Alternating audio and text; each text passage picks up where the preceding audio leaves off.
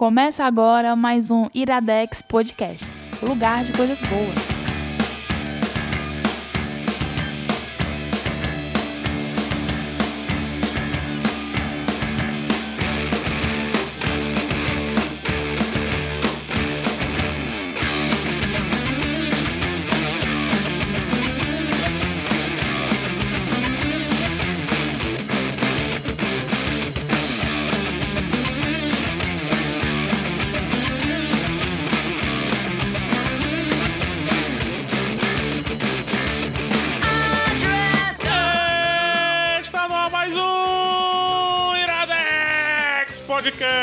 Quase o 100, Caio Anderson. Quase. É o 99. É, Se opa, virar. Se virar, Se virar o quê? o 99. né?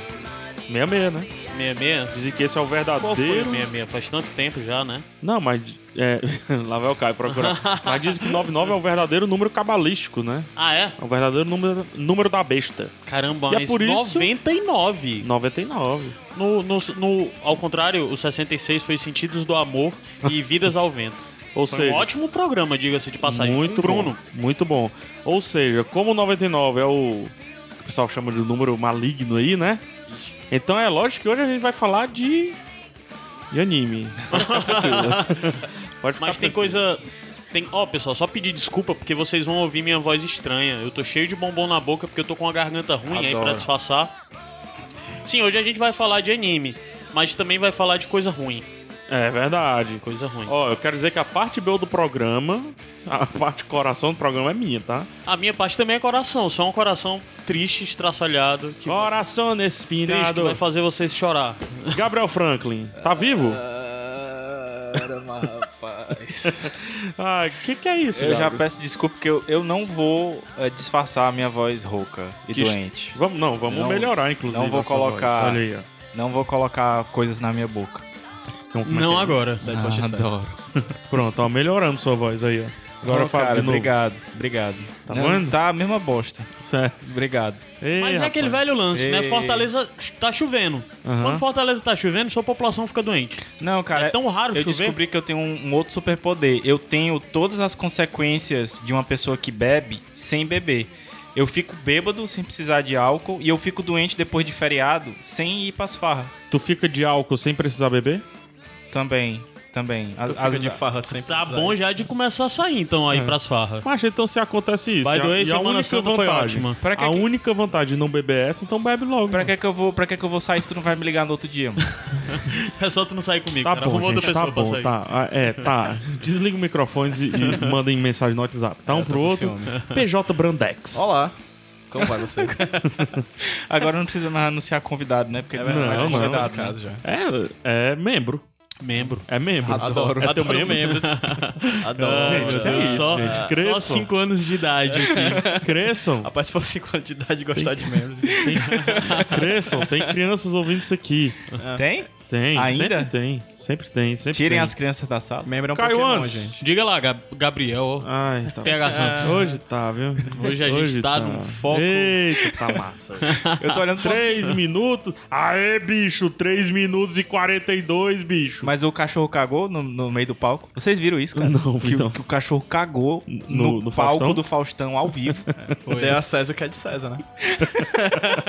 Faz tempo isso? Foi esse domingo domingo. agora, cara. Ah, sério? E eu perdi, eu tava no Cruzeiro. Eu fui no Cruzeiro. Como eu não estava no Cruzeiro assistindo Ui, eu estava num cruzeiro. A gente tem muito o que falar sobre Fale esse mais sobre isso. É, porque eu não caguei no palco. Que bom, cara. Mas tu viu as corrida pessoas- de navio, né? Vi e apostei e perdi. É, Caio Anderson. Diga lá. É. em Redes sociais, né, do Iradex. Não, não, não, não, não, não, não. Estamos no 99. Uhum. Faz tempo que você não explica o que é isso aqui. O Iradex. Sim, o Iradex Podcast. O Iradex Podcast é o podcast mãe ou pai, você decide. Você escolhe qual- se é pai ou mãe ou o que que é. Ou os dois. Como você quer O chamar. responsável. Ou os dois. O responsável. É tipo, não tem um Responsável avô Rai pela- da música do Zé Ramalho? Qual o nome? Avô Rai é avô e pai. Qual Pai. seria pra Pai. pai e mãe? Pai. Pai? Pai. Não, Ou pode então ser Mai. Mai. Mai. Mai, é o podcast Mai do site Iradex, que já tá aí quase três anos rodando e a gente tá aí pra nossa edição 100, cara. 100 episódios disso aqui, que legal, cara. Então, Podcast semanal onde nós, a via de regra, te trazemos indicações de coisas pra você consumir. É, desde filme, série, livro. O importante é uma coisa, que quem tá indicando goste. E que pra ele seja uma coisa boa que ele vai levar até você.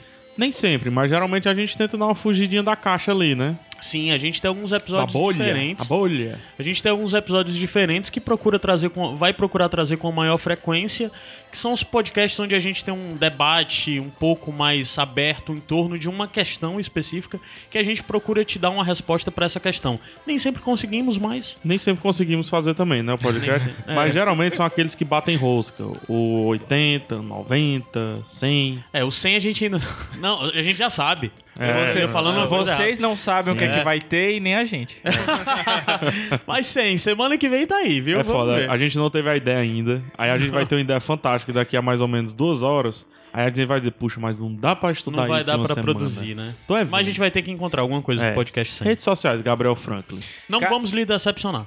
Tá. Cara, você pode. A mim? Não, lhes decepcionar. Tá. Os ouvintes. Tá, tá. Tá. Gabriel Franklin. Tá, bem, tá, tá. Você pode encontrar todos os nossos contatos aí de, de redes sociais e tal em iradex.net barra contatos. Contatos com S. Tanto faz. Tanto faz, contato com S ou sem S.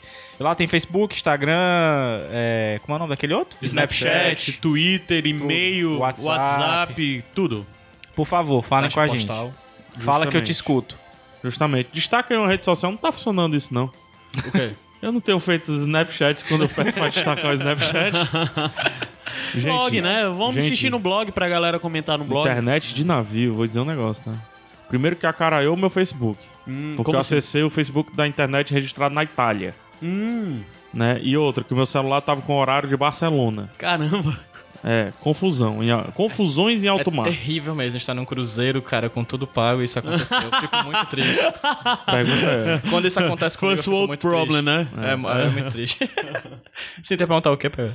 Um destaque aí que você dá, Um alguma rede dou, social. cara. Não, não, fala o seguinte. O blog, pede vamos pro dar, pessoal esquece comentar no isso, blog, esquece vai. isso. Tá bom. Fale sobre sua coluna, a amostra grátis pronto. no minha blog. coluna, cara, ela tá meio torta agora, deixa eu arrumar aqui. Sim, a Mostra Grátis de HQ é minha coluna no blog do iradex.net, onde eu apresento semanalmente quadrinhos gratuitos que estão pela internet, tiras, blog, quadrinhos mais longos, assim, eu... Eu acabo indicando quadrinhos gratuitos pra galera que ocasionalmente Isso queira é conhecer mais sobre quadrinhos e não queira gastar uma grana, então tá lá. Me E de um- mostraram a proposta da sua coluna. Aí eu disse assim, não vai passar do quinto. Mas tem muita gente fazendo quadrinhos Aí eu fui procurar, né? Assim, tipo, listas, quadrinhos Aham. grátis. Eu disse, é, dá pra chegar no 500. Tem muita Já gente tá em que número? Eu acredito que... Umas eu não- oito, eu não, eu não, nove? eu não captulo, É, não tá assim, numerado, né? Mas eu acho que já tá mais ou menos na sétima, oitava É. semana já. Tá quase 10 aí. Quase, quase. Mas eu Quase não captulo não, assim, mas já faz muita gente. Já tem Eu muita acho gente. massa porque tem tirinha, tem quadrinho mesmo. Dá uma né? ideia aí de um. De três coisas legais que tu já indicou lá. Nossa, o Bo Frederic Boilet, francês, com os quadrinhos dele no comecinho da internet, quando ele já fazia webcomic com GIF, é, com, com que a gente diz de canvas infinito, né? Que ele utiliza a possibilidade de você ter um quadrinho imenso, assim. Uhum. A Gabi Love Love 6, que pra mim é uma das melhores quadrinistas daqui do, do Brasil, com a Garota Siririca, que também lança na internet. Se não me engano, essa é uma das suas colunas mais acessadas. Opa, massa. Não sei se é por causa do Siririca. É, pode ser, pode ser. Não vejo problema, a audiência tá vindo. Também. E o, outra- e o inicial, assim, que foi com a Cirlane, né? Que é cearense, que é uma quadrinista amiga minha que eu também gosto muito do trabalho. Acho eu tenho uma ideia de quadrinho que eu acho que só pelo título vai vender muito. Diga. Filho da Maria Três Peitos. Aí a história, Maria Três Peitos, é, a certeza. história do bullying no Ceará. É o nome do quadrinho. uma Filho da merendeira. É, do É, SEO filho da vai ser ótimo, né? Com todo mundo procurando sobre filho, Maria e três peitos, vai cair lá no site. Por que não, né? Porque todo mundo procura três peitos. Ah, mas enfim, procura por causa do filme lá, É verdade. do Vingador do Futuro. Caio, a gente tem só 30 segundinhos, por Certo. favor. 30 segundos, quais são as indicações? A gente vai indicar primeiro o anime, você vai indicar, que é o Kukuro no Basket. Já já errou, já Como é? Não é isso? Kuroko no Basket. Ah, Kuroko no Kuroko. Então, Kuroko. Ah. Eu escrevi errado aqui. Kuroko. ah, no Basuki ou no Basket, sei lá. No basquete. do Tado, Tadadoshi Fujimaki. Esse menino não tem a skill de ler mesmo. e o documentário É um otaku. é The Look of Silence ou O Peso do Silêncio aqui no Ufa, é Brasil do inglês. Joshua Oppenheimer. Caraca, o Oppenheimer tá fazendo documentário, hein, gente? Enfim, Cuidado. vamos lá, né? É. Esse é o Iradex Podcast, Caio? Ira- Tu que É o tem que fazer enquanto eu Podcast. subo aqui. É o Iradex Podcast e a gente volta já. PH Santos, a música.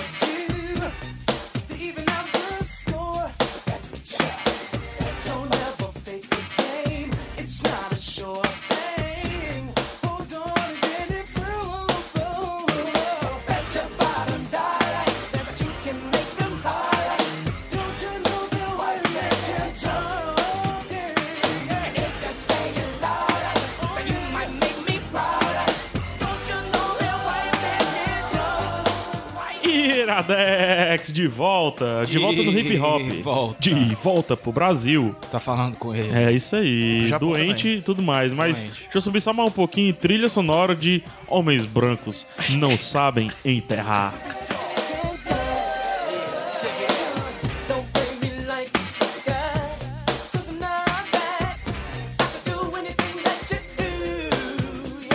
isso aí. Em meio a danças no, no estúdio. Cara, ninguém nunca vai ver como a gente dança bem. É isso aí, Fala. cara. É, é, tem um, um tipo dessa dança, dança de cadeira, né? É? Aquele cara que dança muito bem na cadeira, mas quando se levanta não consegue coordenar meio da barriga pra cima e meio da Como é barriga o nome pra baixo. daquele cara que não consegue dançar nem em pé nem sentado? Gabriel. Stephen Hawking. É isso aí. Pesado. Mas tu, tu, tu tem, tu tem um turno de piadas com o Stephen Hawking, né? Que já é a terceira tu aqui. Desculpa, Stephen Hawking. um Mas eu beijo. acho que ele faria essas É, piadas. faria, então, faria sim. Depois que eu assisti o filme, eu sei lá. Desculpa, Stephen. Hawking. Quem indica, Caio antes? Quem indica é você, senhor PH Santos. Aí o que é que eu tenho que fazer? Você começa a falar pra gente a sinopse desse anime. Sinopse. Anime. Primeiro, anime de basquete. Anime de Esporte. esporte. Então, já tem um público meio que definido aí, né? Que público? Que público, PH? Estamos falando de super campeões, Sim. é, Slam Dunk, né? Estamos falando como é o, o Noipo lá. Hajime. Noipo. A Noipo, Prince of Tennis. né? Então, Prince of Tennis, é verdade. Pronto. Saudades Locomotion. Estamos falando, por que não, de filmes como Kung Fusão, Shaolin Soccer, né? É, por que não? Por que não? Mas sim, sim, por que não? Sim, sim. É esporte. Enfim, estamos falando de animes pra quem gosta de esporte esp- ou esporte pra quem gosta de anime. Não é isso? Não sei, eu acredito que deve ser. Você Deve tá ser. falando tanta propriedade que eu acredito. Mas enfim, o que eu quero falar é um anime de basquete é baseado na história e nos relacionamentos de Kuroko.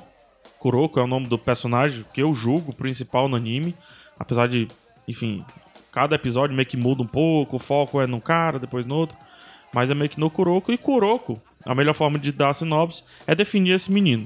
Que é um cara, aqueles japoneses padrão, padrões, padrão, É, de, cabelo, de cabelo colorido. né? De cabelo colorido, no caso dele azul, que passa desapercebido. O cara que fica no canto. É o Outsider. o outsider, o geek, o, pela, pela palavra americana mesmo, geek, não geek de tecnologia. Mas é aquele cara que você olha assim e comenta um bosta rei desse. né? Menino rei amarelo do Buchan. né? Um bosta rei desse. Não quebra uma, uma creme crack molhada? Pronto. E aí você coloca isso num contexto de basquete, onde ele é muito baixo, muito magro. E. É que sou eu, mancho. É muito parecido com o tipo de cabelo azul, vou te dizer. Caralho, mano. né? Coroa. Enfim, e tem uma carinha de doente. Uma, carinha não tem?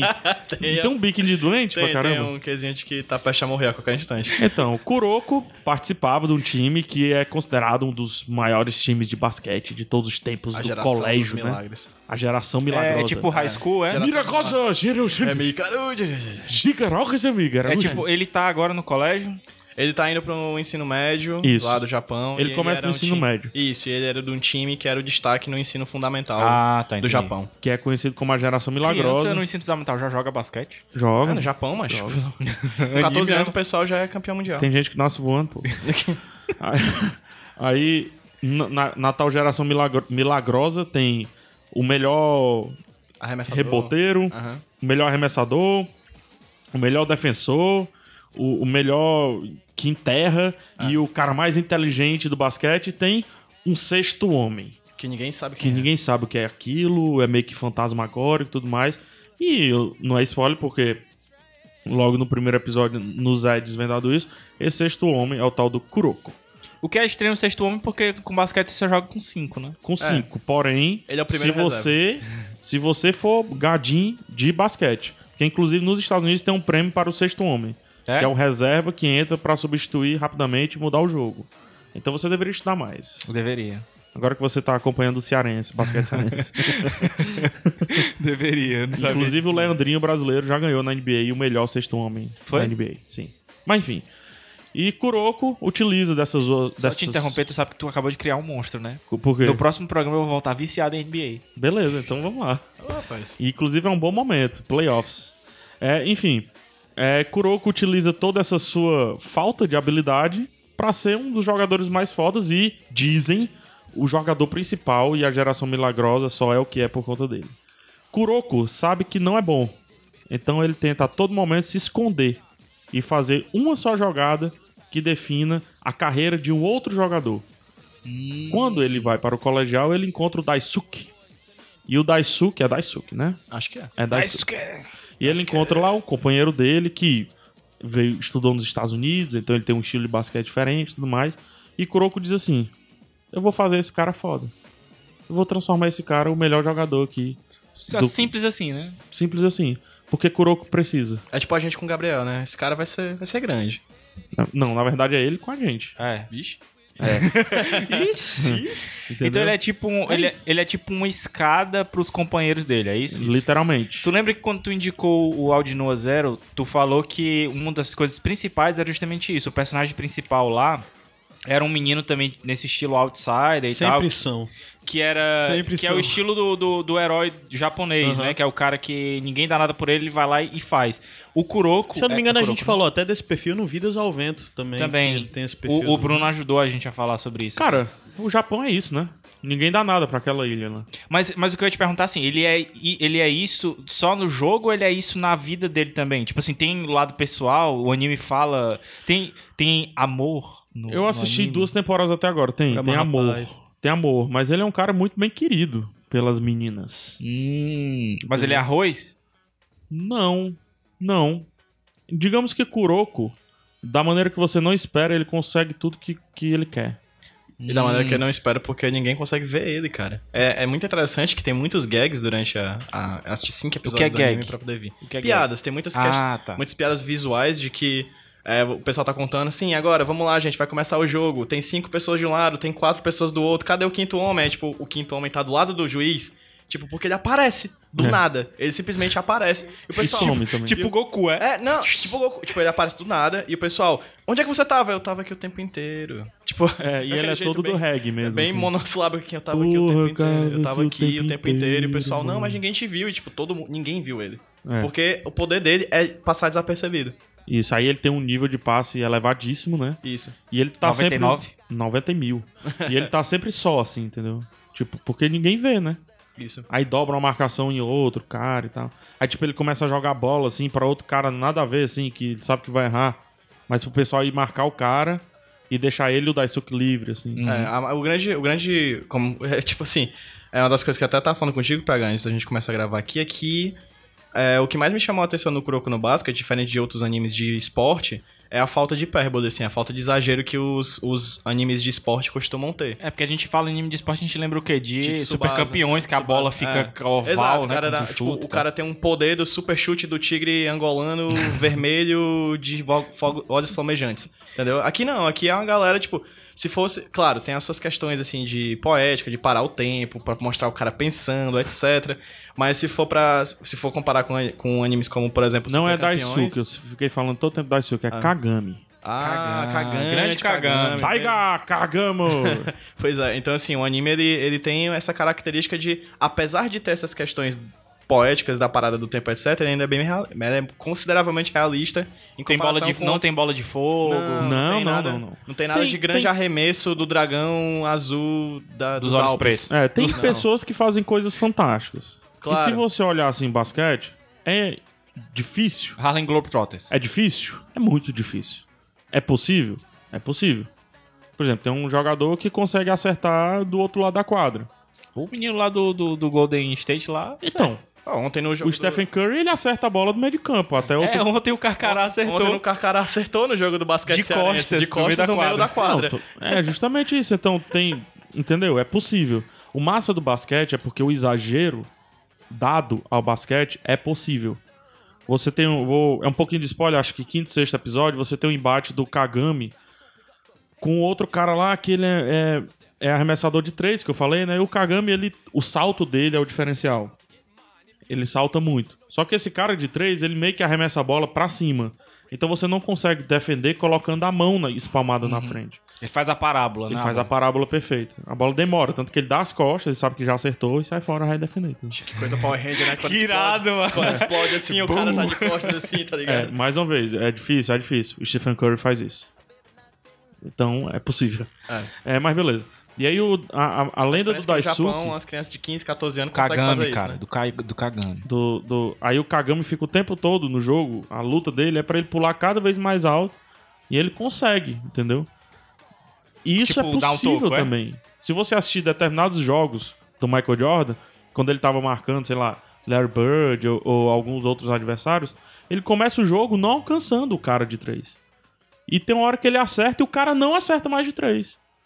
Entendeu? Então é esse tipo de, de extraordinarices que acontece baseado na pessoa e não nos elementos, na bola. Ah, o entendi. Voo, o cara não voa, tá ligado? Entendi. São essas coisas, assim. E, obviamente, tem um pouquinho de magia, mas no sentido. A técnica consegue olhar pra pessoa e saber todas as habilidades dela. Ah, É, eu, eu costumo dizer que isso é coisa de poética, sabe? É. É, Tipo, é, isso Entra dentro acontece- do elemento poético que tu falou. É a parada meio Dragon Isso- Ball, assim, como se tivesse acontece, com óculos. Isso acontece no mundo real, acontece. Mas no- quando você bota no anime, você tem aquelas coisas, tipo, a mulher olha e tem, a, puxa uma linhazinha aí, 3 mil de, de pulso, 3 De mil poder de o luta. Isso é, é extrapolando, entendeu? Que de fato acontece, mas de uma maneira mais É, visualmente acontece agradável. como assim, você diz, poxa, esse jogador tá meio cansado. Ela diz, É, ah, Kagami tem mais dois saltos. Kagami, você tem mais dois saltos. é, exatamente. Aí, putz, aí, pô, drama, né, velho? Eu tenho mais dois saltos. Aí o outro cara percebe, putz, ele só tem mais dois saltos. Pois é. entendeu? Aí o, o problema é esse, entendeu? Eu acho massa. Eu- de verdade, eu, eu gosto. Porque tu tá inserido ali na, na parada, né? Sim, uma coisa que tu tinha falado em off era que tu ia indicar pra quem não vê anime. Tu acha que é um bom, um bom anime pra começar? Eu acho que é um ótimo anime pra começar. E eu ouso dizer. Eita, agora vem a polêmica. Lá. Pra quem vai começar anime e esbarra em super campeões, pode ter um problema. Tipo aquele Com goleiro Até quem mágico. gosta de anime. É, até quem É, gosta é, de anime. é, É. é uma suspensão da descrença pesada. Aquela gritaria, sabe? Eu não A- estou aqueles criticando. aqueles de- é, episódios inteiros, um olhando pro outro só, né? Sim. Eu não estou criticando. E, por favor, quem gosta muito de Super Campeões, não diga que o Basuki, o ba Basque, né, o Kuroko, é ruim porque eu comparei com Super Campeões. Por favor, é, porque- briguem comigo, não briguem com o Kuroko. É porque também a gente aqui no Brasil é talvez seja a nossa op- opção de anime de esporte mais próxima, né? Sim. É, Existem das- diversos no Japão, É. mas o, o Tsubasa, querendo ou não, é o que a gente tem Isso. mais proximidade. E é muito bom. Mas eu acho que você tem que ter um backgroundzinho, assim, de anime ou amar muito futebol. E o, o Kuroko no Basuki, como ele é meio provável as coisas que podem acontecer lá, eu acho mais acessível. E outra coisa é que todo episódio tem um jogo. Ou um Massa. treino, entendeu? Que Ou tem um jogo problema de basquete massa. de rua, né? É. Tem muito disso. Eu acho massa porque os probleminhas que eles geram, você diz, um dia vai se esgotar, não é possível. E não se esgota, eles vão sempre gerando probleminhas. É, cara, é um show pra escritor isso aí. Porque você pode dizer assim, pô, eu vou fazer um livro, sei lá, tipo jogo de plataforma, meu livro. Onde o cara vai andando e vai enfrentando pessoas. E aí você vai dizer, ah não, cara, esse livro vai ficar repetitivo. Porque não tem como fazer um anime de basquete sem você ir avançando e jogando contra times. Uhum. Aí você, mais uma vez, pergunta: pô, isso aí vai ficar repetitivo. Beleza. E se o Kagami puder pular só mais uma vez? E se o Kuroko estiver cansado? Se, E se se machucar alguém. A geração dos, dos veteranos, porque eles jogam com os veteranos, eles são novatos no time de veteranos. E se os veteranos disserem, não, vocês não vão jogar porque a nossa vingança, a gente quem tem que resolver. E eles não são tão bons assim quanto eles dois. Então são esses problemas que vão dando. Então é como se tu tivesse assim, lutou com esse cara, beleza, agora tu vai ter que lutar de olhos vendados. Agora tu vai ter que lutar com o cabo da espada. Agora tu vai ter que lutar sem desembanhar a espada. Agora tu vai ter, sei lá, só pode dar cotovelada, só pode dar soco. Tipo, limitações. Vai são uma dadas, progressão né? massa, entendeu? Então eu gosto por conta disso. Todo episódio tem um probleminha massa. São quantas temporadas que tu tinha Até falado? agora, quatro. Tu já assistiu duas, né? Eu assisti duas temporadas completas. É.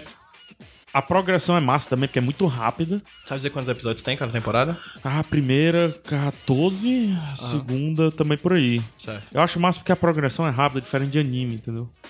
A progressão, assim, ah, tem um jogo, aí você olha assim, tem 36 jogos, ah, sei lá, 36 não, exagerei. Tem 5 jogos até chegar no final. Aí eu disse, putz, a primeira temporada vai ser todos esses 5 jogos. Vai ser um saco. Todo jogo vai ser problemático pra caramba e tudo mais. Não é. Ele passa três jogos assim. Não, não é nem num episódio, em dois minutos. E já Caramba. chega pra um jogo que, que realmente vale. Massa. Aí o próximo jogo tu vai dizer, ah, meu Deus, a mesma coisa. No instante, passa o jogo, joga com os reservas e tal. Então a progressão dele é mais rápida do que Se costuma normalmente se acontece nos animes. Sim. Outro ponto pra quem quer começar por algum lugar, Massa. entendeu? Muito legal. É, mais uma vez dizendo o nome, Kuroko no Basque, né? Isso. Que é no Basuki, a, a pronúncia. Tem alguma Ah, coisa escrita. estranha aqui que eu tava olhando. É, parece que ela tem. Eu não entendi. No, no Wikipedia ele fala sobre anime, o Kuroko, o Kuroko Basket 2 e o 1 e não sei o que. Tu sabe qual é a diferença disso? Porque ao Não. todo ele fala que são três temporadas de 70 e poucos episódios. Aí tem uma que é de 2012 e outra que é de 2014. Tu sabe Deve ter sido a isso? temporada inicial, né? A 1. E os outros é a 2, 3 e 4. Porque geralmente lá eu não sou um, um cara dos animes, sabe? Geralmente lá eles fazem uma temporada, eles vendem uma temporada. Né? Tipo assim, ele não vende como nos Estados Unidos. Não vende a série com várias temporadas. É, nos Estados Unidos eles vendem o episódio piloto. Uhum. Lá eles vendem a temporada. Aí se pegar, tipo, aí beleza, então produz. Aí eles lançam dois, né? É, produz. Tive isso. Vou te encomendar três temporadas. Aí o cara, ah, mas pra eu te entregar três temporadas eu preciso de um ano aí. É, até, é, até porque é provável toda que ele forma é- tenha mangá, né, também. Tem, tem mangá, tem tudo. Ele tem, Tem. mangá, tem Inclusive light eu quero. novel, eu- que eu não sei o que seria isso, que é light Deve ser novel. livro, deve ser Light livro, Novel é né? um livro. É livro? um livro, muitas vezes até ilustrado. Aham. Inclusive eu quero agora declarar é, que eu sou um colecionador de Kuroko no Basque. Como assim um colecionador? Eu vou ter tudo do Kuroko no Basque. Não é? Vai ser o meu mangá. Olha aí, quando Massa. trouxer, quando trouxer o mangá Entendeu? pro Brasil... Só confirmando, são três temporadas, cada uma de 25 episódios. 25 episódios. O E Crunchyroll, 75 então, talvez episódios não... ao todo. Eu assisti no Crunchyroll, Aham. né? Então talvez não tenha todo, tá? Talvez. Talvez não tenha tudo. E é muito difícil pra mim dizer se lançar as temporadas, porque o Crunchyroll tem Watch Next. Então, é, assista o seguinte, né? Aham. Aí vai então eu fico né? emendando, cara. Quando der fé, eu assisti oito episódios. Sim. E, pô, num, num sábado eu assisti, sei lá. Quanto tempo, Só pra explicar, ele é o, o 20 lance da... O pessoal sempre 20 fala e em poucos, anime... tirando a apresentação, e o fim fica 16 minutos. Sempre, o pessoal sempre fala em anime e fala no lance do público-alvo, né? Esse é o shonen. Pedro, explica o que é o shonen. É, o anime de Shonen é um anime pra jovens do sexo masculino, assim, adolescentes. Olha eu, por exemplo. É, claro. Shonen é, é focado nisso. Ah, tá pesquisando aqui rapidinho. pode dar um exemplo de outro shonen famoso? Ah, putz, Naruto, Dragon Ah. Ball, es- é, Cavaleiro Zodíaco, são animes... Yu Yu Hakusho. Yu Yu Hakusho, são animes voltados... O Seven Deadly Sins são animes voltados pra, pra jovens adultos. Eu tava vendo aqui, PH, t- tava até me lembrando, tu me falou agora, já o, o mangá do Kuroko no Basket foi lançado aqui no Brasil. Pela vou- Panini. Vou, eu, É, eu quero tanto o japonês quanto eu quero também o Pegando japonês. Em inglês e em eslavo. em eslavo. eu vou eu vou colocar na parede e tudo mais. É porque eu acho anime, eu achei que foi um anime, cara, que, por exemplo, Audi Noah, massa, mas não por ser anime, por ter uma história massa pra mim. Uhum. Entendeu? Audi Noah Zero, que eu indiquei aqui. Por que, que o Kuroko é massa? Porque eu foi o primeiro anime que, como anime, eu gostei de anime. Aham. Entendeu? É, é Dá, estranho dá pra isso. entender. Sem contar que dá pra, dá pra pontuar uma coisa bem bacana, ele é muito bem animado, né? Pô, As é lindo. os, os Lindo. jogos são incríveis. Ele é produzido pela Production, Production IG, que é uma produtora muito grande de lá e tudo mais. E não são só os jogos principais, todos os jogos são bem Isso, animados. sim. Parece. Ele tem cara de um anime caro. Sim. A, as- a, bola que entra pelo, pelo, pelo aro, Camisa. o aro é tipo em 3D, entendeu? Uhum. As, as camisas, enfim. A interação dos, dos personagens dentro da trama é Uhum. é, muito bacana. É muito, muito, muito bom Visualmente muito, atra- muito atrativo, assim. É muito melhor do que vários filmes. Eu adoro filme de basquete, né? Um dos filmes que eu, um estilo de filmes que eu mais gosto, assim. Porque filme de basquete, cara, eles sempre falam muito sobre. Filme de esporte em geral. mas de basquete mais né? ainda de superação, né? Porque basquete, cara, ele é um jogo que, acho que muito diferente dos outros, ele começa muito igual. Ele começa tão igual que a bola não começa com um time só. A, co- a bola começa com a possibilidade de ser de qualquer um dos dois times. Verdade. Então ele, ele, sei lá, pode acontecer qualquer coisa. Esse time fantástico do Golden State Warriors, como acontece, perdeu pro pior time da liga, que foi o, que é o, o Lakers, pior time desse ano, né? Eu achei legal, tipo, E perdeu de lavada. E isso pode acontecer, entendeu? Basquete é massa por isso. somente recentemente foi que eu tive a oportunidade de ver um jogo de basquete, inclusive do basquete cearense, do jogo solar contra o Vitória. Foi o primeiro jogo E que tu foi? primeiro- Eu nunca tinha ido pra um jogo de basquete antes. Massa. E, cara, é incrível, assim, é muito bacana o quanto é fluido a, a- a- as pessoas no, no- no- na quadra, assim.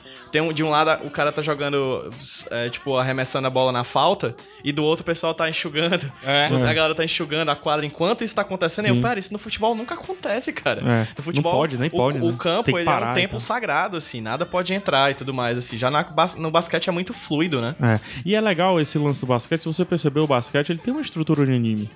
Ele sempre tem vários probleminhas, do tipo, Aham. o time tá ganhando de três pontos, mas tem que acertar a próxima de dois. Isso. E se não acertar de dois, O outro dá time a ganha chance moral. do time de ganhar moral. É.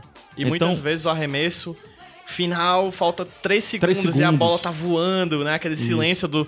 Uma das coisas que mais me pegou na- no jogo de ontem foi o silêncio dos três pontos, cara. É. Quando o cara Isso arremessa anime? que todo mundo segura a respiração pra esperar o que é que vai acontecer. É Isso muito no anime? É, é bacana. Então, é uma estrutura massa, é diferente do futebol, sabe? Futebol Aham. você toca e tudo mais. Ali acolá acontece um gol, aí no anime exagera. Sai partidas de 4x0, 5x2. E ali no basquete não, você pode exagerar. É 92 a 80 mesmo, é isso mesmo. Isso é vida mesmo. O que é nem, nem E outra, um exagero, né? um time abriu 15 pontos, nunca vai virar. Vai virar. O basquete cearense virou. Virou.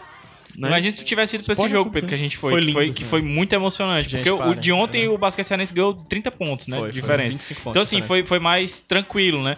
Mas esse, cara, com virada em cima de virada, perdendo por 10 Entendeu pontos. os aí problemas? É foda, cara. Os Sim, sim. probleminhas que tem. Aí tem o cara que não consegue acertar de 3, Que, e que é o no melhor outro jogo de 3. tinha sido o melhor de três. Pois é. mas nesse jogo não tá dando certo. Sim. Então é uma nova realidade. É, assim como animes gostam disso, né? Basquete é um jogo de possibilidades. Sim. Possibilidades quase infinitas. É, o, acertar o Shua, né? O aro e tudo mais. É só. É uma mera coincidência Sim, entre um jogo de várias possibilidades e várias tramóias e várias formas de jogar. massa. Né? A gente, única- a gente acabou não indicando só o anime, mas como o basquete mesmo ensina o esporte. É um esporte bacana de assistir. É Eu digo, eu digo e repito. É o esporte que eu mais gosto de assistir desses coletivos. Basquete é o melhor esporte pra quem não gosta de esporte. É. Porque sempre sai verdade. ponto. Esporte coletivo, né? Dos É, esportes verdade. É, coletivos. esporte coletivo, esporte coletivo. É o que eu mais vôlei, também o pessoal gosta sem muito. ser coletivo, o melhor é a esgrima. Pronto, falei. Sem ser coletivo, pra mim, o melhor é MMA. Mas... Se ser coletivo, pra mim o melhor é Bila. É, e aí fica, fica o, o convite também, pegar, aproveitando. é, vai começar o- os playoffs da Vamos NBB, deixar pro né? bônus track, ah, não bônus rouba track? não, pô. Ah, então beleza. É, era o meu bonus track, você me deu outro e eu vou fazer os dois aí. Ah, tranquilo então. Beleza. Mas enfim, então é isso, tá, gente? Kuroko no Basque. Praticamente eu dominei aqui o bloco, peço desculpa aos amigos. tudo bem. Mas eu, Eu falei acho. muito nesse faz o bloco. seguinte: Tentar falar mais, menos no próximo. É, faz o seguinte, assista em os dois primeiros episódios. Se você gostou, mas ainda acha um pouquinho lento, eu assisto esse anime em 2x. Velocidade 2x. E quando começa a acontecer algo que eu acho importante, eu baixo pra um X. Eu, eu recomendo que assista até o quarto episódio, cara. Né? O quarto episódio conquista. Eu acho Que nem Netflix. aquele street basket ali que tem no segundo É. episódio muito massa. É massa. Entendeu? Te- Se o cara não captar ali, eu, eu- será? Entendeu? Eu fico meio Aham. assim. Enfim, vamos lá, vamos pra música, já tá tocando. É, trilha sonora de Homens Brancos. Não sabem enterrar. Esse é o que, Caio? Iradex Podcast. A gente volta quando? Já, já.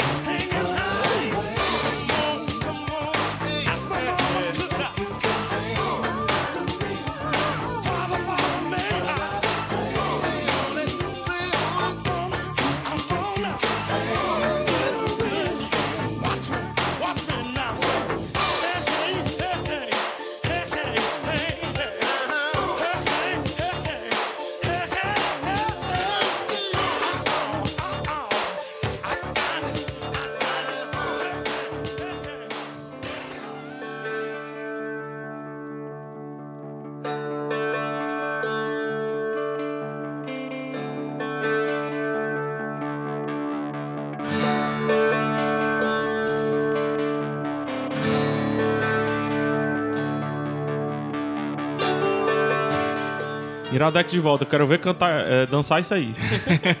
né? Iradex de volta. De volta. Na tristeza. Na tristeza. Ou não. 2016, sem luz. Pode ser É, edificante? gente, é na tristeza. Acho que gente. não. Não tem não, como ser não edificante, pode, não. não pode, não. mesmo.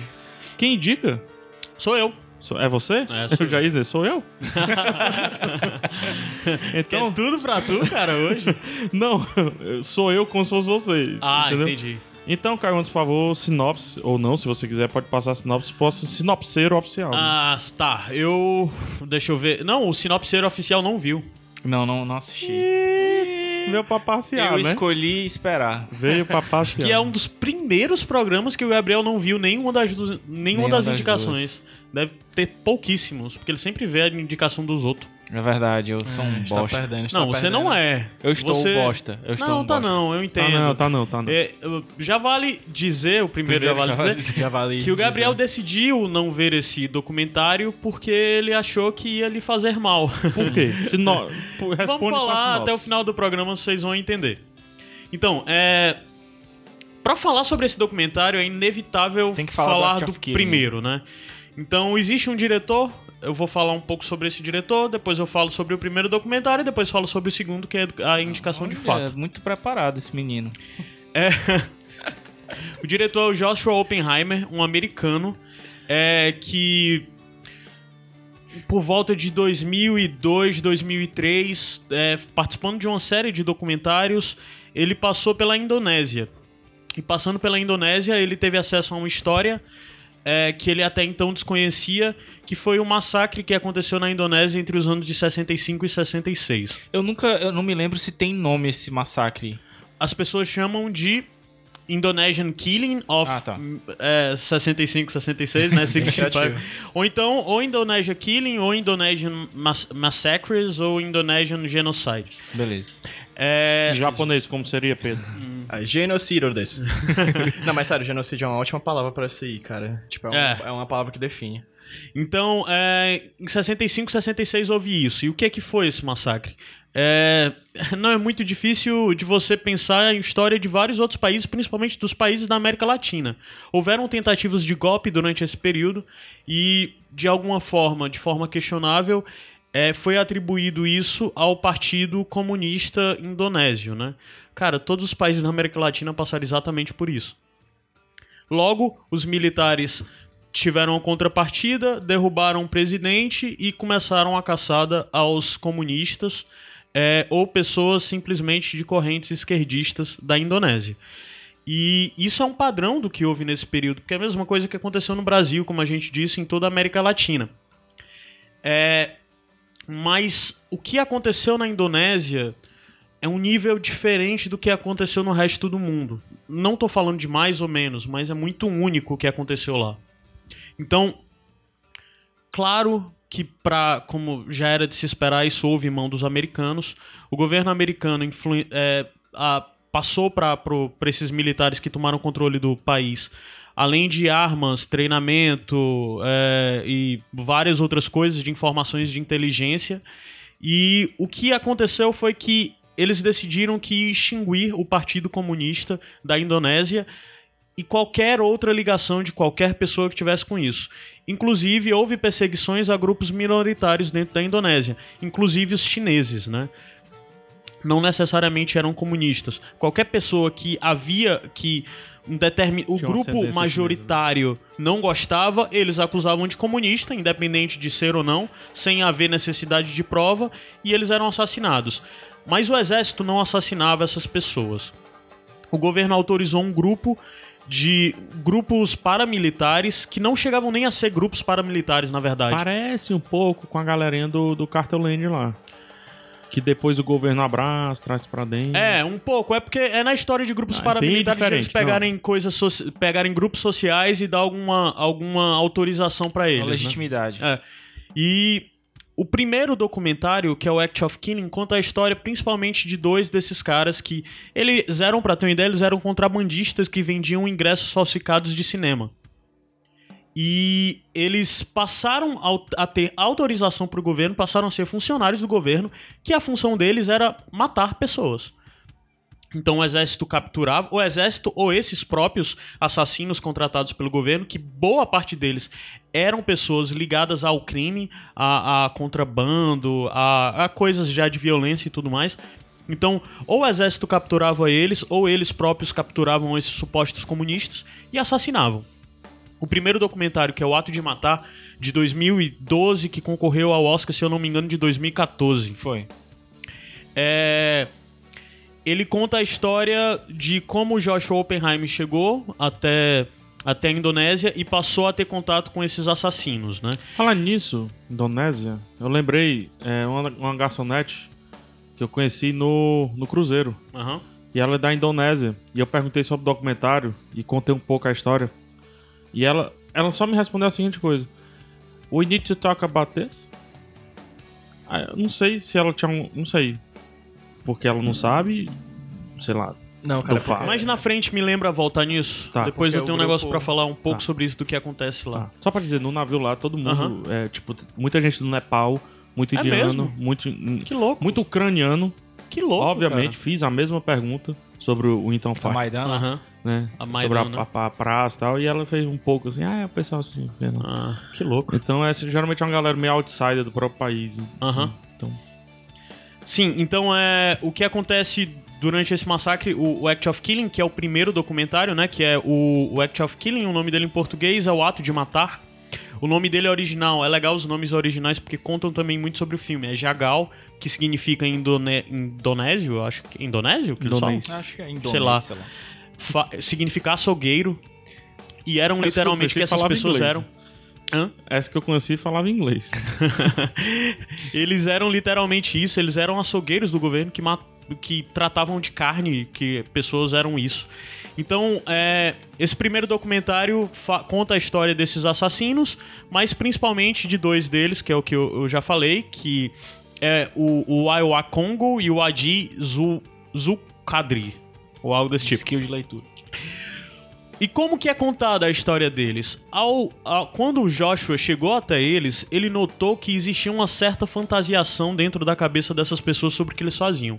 Porque eles não só tinham, de certa forma, é, o aval norte-americano, já que todo o governo indonésio tinha um aval e tinha uma expertise norte-americana para fazer isso, mas eles eram pessoas que idolatravam toda a cultura norte-americana inclusive de filmes, inclusive toda essa cultura de caça comunistas, é, é, caça comunistas que houve no período, Guerra Fria e tudo mais, eles viviam isso de uma forma muito pesada, né?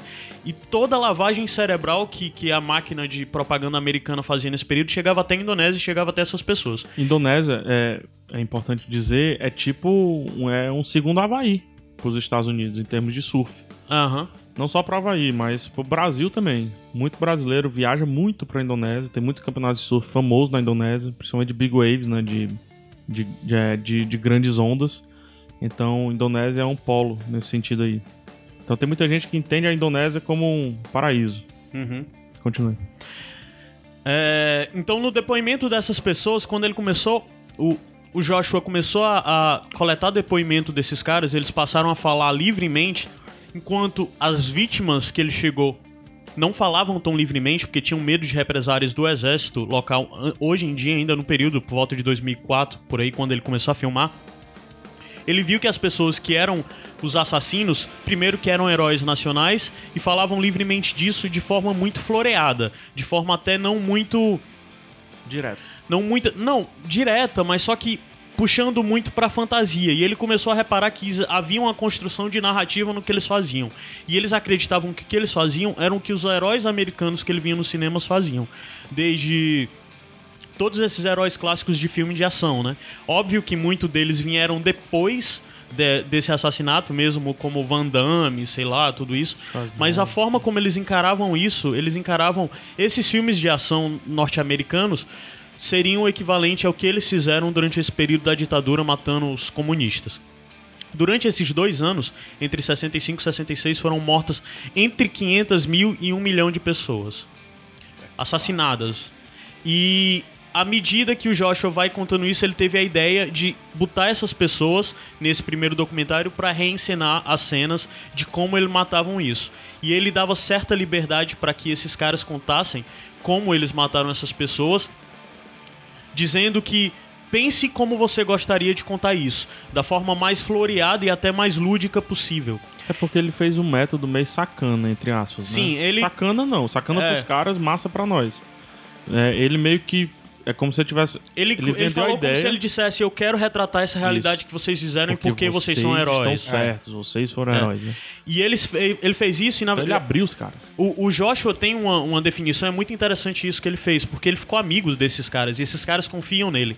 E ele tem um documento, ele tem uma definição muito interessante sobre esse primeiro, o ato de matar, que ele diz que é um documentário sobre a imaginação. Mas só que a imaginação é você retratar a imaginação dessas pessoas a partir de uma barbárie, de como eles veem essa barbárie, do que eles fizeram, é, torna o documentário, eu acho que uma peça um tanto quanto primeiro, primeiramente que única artisticamente falando e também única do ponto de vista do que você pode avaliar da psique humana, sabe? Eu acho que é uma das coisas mais chocantes que eu já vi na minha vida, as pessoas falando sobre a forma como elas matavam com aquela violência toda, toda aquelas pessoas que pra eles nem chegava a ser pessoa. Mas só que em algum momento o Joshua vai tão fundo nele que ele começa a notar os deslizes. Em algumas, alguns momentos ele, ele vê que essas pessoas vivem com os fantasmas. Porque, diferente do que se tem, sei lá, de um serial killer que matou muitas pessoas, essas pessoas não são necessariamente sociopatas ou nada do tipo. Elas viveram dentro de uma realidade, de uma condição social em que aquilo era aceitável e permitido.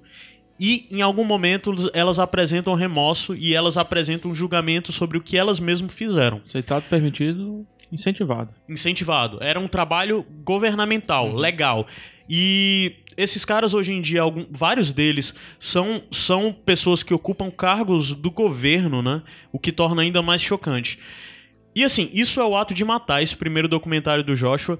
E ele às vezes é até um pouco. Eu acho que lisérgico. Ele aproxima muito. Não sei, eu acho que. Ele tem um Sabe caráter, quando- ele tem um caráter bem grande de surreal, né? Sim, Como quando ele você abre a vê. possibilidade do cara trabalhar em cima das próprias lembranças dele sobre o- Aham. os assassinatos que ele fez, eles acabam ele acaba criando uma narrativa muito da, como tu falou mesmo, da, ima- da imagem assim do, do, do sonho. Aham. Né? Tipo, existe, ele- eles criam a- uma poética em cima da violência que eles causaram. Sim, exato, uma poética, ótima definição. E, e o louco é, é de você ver que, que, por ele mostrar, só retratando, sem dar cara pras vítimas, ele mostra só esses caras falando como eles mataram várias pessoas. E as encenações, óbvio que não tem alguém sendo morto de verdade. É só, assim, tem uma hora que você chega até a duvidar. Ele parece, às vezes, um pesadelo. Que tá sendo narrado, mas nada tá sendo realmente explícito. Ele não tem peso. Vale a- Ele parece um pouco, quando você vê um filme, retratação de bad trip, quem tá usando droga e tá em bad trip. O documentário às vezes tem uma vibe que é muito isso. Mas é Parece pesa- uma, uma, uma viagem de droga que deu errado. E é, errado. E é um pesadelo pra gente que tá assistindo, porque pra eles é um sonho, né? É, É não, e é um pesadelo heroísmo. pra gente, mas é um pesadelo pra gente porque a gente ficou observando tudo aquilo com o nosso julgamento de valor. De pensar, isso é um absurdo. Se não houvesse o julgamento de valor, se não houvesse esse peso de saber que ele tá contando história de pessoas que foram mortas de fato, é. Eu não sei qual seria a leitura que isso poderia ter. Tanto é que o, o principal deles, que é o Akongo, o Awar Congo, viu o documentário e chorou. E agradeceu ao Joshua, porque disse que nunca imaginou que a história dele fosse contada daquela forma tão. de- contado tão, de uma forma tão bonita, sabe? Sim. Ok, isso é o primeiro documentário, O Ato de Matar, e o segundo documentário é o que de fato a gente está indicando, mas no final das contas a gente está indicando a obra do Joshua. É, o segundo documentário é O Peso do Silêncio. Durante o período que o Joshua ficou na Indonésia, de mais de 10 anos, indo e voltando, produzindo esses dois documentários, ele teve contato com várias pessoas que trabalharam na sua equipe de produção. E essas pessoas, em sua grande maioria, são creditadas como anônimas. Porque elas não podem se revelar quem são. Dentro do filme não poderia ter crédito para elas, porque elas poderiam ser perseguidas. Dentre essas pessoas, houve uma pessoa que trabalhou com ele, que é o Adi. Que ele é um optometrista, que é um cara que faz. Quando a gente tá com problema de óculos, vai fazer medida no oculista mesmo. Existe o cargo da pessoa que faz o seu teste lá de óculos para saber o que lente você tem que usar, mas ele não é um oftalmologista, ele é só um optometrista. A espe- É- é especialização técnico, dele é disso. especialização Isso, técnica. Exato. Ele não é médico. Aí o Adi. Não é doutor. É, o Joshua, isso não é nem contado no filme, já é coisas que eu vi do Joshua vendo a entrevista dele, mas eu achei interessante contar. O Joshua deixou com o Ad uma câmera pra ele documentar algumas coisas e vez ou outra ele ficar enviando. E a partir dessas documentações que o Ad fez, é, ele ficava em contato com o Joshua e falando sobre, inclusive, a vontade que ele tinha de confrontar as pessoas que haviam matado seu irmão durante esse período, acabaram despertando o interesse do Joshua de voltar para a Indonésia e fazer esse segundo filme. Esse segundo filme, O Peso do Silêncio, a gente tem um contraponto é, diferente do outro tudo que o outro tem de lisérgico e de certa forma frio e até mesmo com essa coisa da documentação da imaginação, esse segundo, ele é um abraço à causa da vítima. Você tá- tem personificado quem, foram, quem foi a- uma família que sofreu e como ela sofreu e como isso abalou toda a história da Indonésia, de várias famílias, de vários povos e até hoje isso define as relações sociais daquele país. É como se o Look of Silence meio que respondesse um problema do, do Act of Killing, né? Ele, perfeito. né? É Sem quem- sombra de dúvida, quem dúvidas são, responde. Né? Porque o Act of Killing ele meio que lida do como foi. Sim, E o Look of Silence é quem são. exato, né? Acho que é mais ou menos essa a grande diferença. exato. E Acho que eles são um documentário só. É, eu, é, que uma parte é, um, uma parte apesar dois. deles serem totalmente diferentes, você Sim. chega até a pensar que são de dois documentaristas diferentes, de dois é, Uhum. cineastas diferentes. né? Mas, é, é, mas é como, sei lá, é como se dessem, tivessem dado o mesmo problema pra duas pessoas diferentes e cada um procurou uma visão diferente. Sim, sim. E, sim. ó, e no Act E of eu acho que Killing- isso, na verdade, pra mim só aumenta os méritos do Joshua como diretor. Com certeza, porque no Act of, no Act of, é, puta que pariu. Act of Killing. Act of Killing. É, Ato o de matar, vamos falar os nomes em português. Pronto. Ato de matar e O o, ato peso de do matar. silêncio. É, eu, eu tenho, por exemplo, uma estética de, de vídeos. Eu faço os vlogs lá e eu tenho uma estética de filmar e uma estética de editar. Uhum. Aquela minha estética ela não funciona pra tudo que eu vou fazer na minha vida. Por exemplo, eu fui fazer o Avenida, é, o Avenida Paulista, eu mudei a minha estética que eu faço normalmente, porque aquela era a minha visão naquele momento. Então, É usar da estética pra co- contar a história. é a história quem manda na Aham. estética e não a a estética quem manda na Concordo. história nesse ponto. E, e cabe perfeitamente, já que o, o- o ato de matar, o intuito dele era mostrar é, a psique dessas pessoas, né? A, a- a- o modo como aquelas pessoas se viam. O Look of Silence, é, o, o peso do silêncio, né? É um grito de, de, de socorro da história desse país, sabe? É, da história desse povo. Porque agora a gente tem a visão do Ad e de como o fato do irmão dele ter sido uma das pessoas e um dos casos mais famosos de alguém que foi assassinado durante esse período é. A gente agora sabe o peso disso tudo. O filme tem uma narrativa. Só voltando, o Ad é, é esse cara, ele é, deve ter por volta de 40 e poucos anos. 40 e poucos me anos, engano, 50 40 anos. 44. Mas como um bom asiático que é, ele parece ser alguém bem jovem, bem conservado, novinho e tal. E mostra um pouco ele com a família dele, é, com a filha dele, depois ele com os pais. E mostra o trabalho dele ao mesmo tempo que mostra ele vendo o filme de depoimentos de pessoas que tiveram ligado ao assassinato do irmão dele. É, e às vezes e a gente vem na íntegra também esses depoimentos dessas pessoas. Esses depoimentos foram coletados pelo Joshua ou nesse período que ele tá lá, ou anos antes, quando ele tava fazendo o ato de matar. Então o Joshua conversa com essas pessoas, eles dão detalhes de co- como essas pessoas foram mortas, inclusive falam da forma como o irmão dele foi morto por, por a forma brutal como o irmão dele ter sido morto, ter sido muito famoso e muito é, repercutido em todo o país. A- então, ao ver essas fitas, porque o Ad passou anos revendo essas fitas, ele decide que quer encontrar essas pessoas que mataram seu irmão. E a forma que ele faz pra encontrar essas pessoas é o Joshua vai visitar novamente essas pessoas e por acaso leva um optometrista pra fazer um exame neles. Em, algum, em determinado momento, o, o Ad começa a, a confrontar essas pessoas, perguntando por que eles fizeram isso e o que isso representava pra eles. E em um ou outro momento ele se revela como irmão de uma das vítimas e fala qual- quem era o irmão dele e o que é que isso era. É, alguém quer. Eu, eu posso emendar e falar mais, mas se alguém quiser falar mais coisa. Não, eu, eu Não, prefiro eu- que você continue, mas tem um, eu só tenho uma pergunta que eu quero que seja respondida. Só uma. Aham. Eu acho que teu pensamento tá perfeito e tu tá dando o panorama perfeito pra pessoa entrar e saber aonde entrar e como entrar. Uhum. Aí talvez você deva ligar com o que o Ga- o Gabriel falou, porque que ele escolheu esperar. né? É, mas a pergunta que eu gostaria que fosse respondida, mas pode diluir na sua resposta, é: dá pra assistir um sem ter assistido o outro? Dá, dá. É, e se tu fosse indicar, qual seria? Acho que depois seria? de. Acho que depois do que eu falei, assim, ainda mais, se você escutou esse podcast, dá pra de boa você assistir um ou outro. Eu acredito que. É, como linguagem e formato, o, o ato de matar é mais difícil, por ele ser.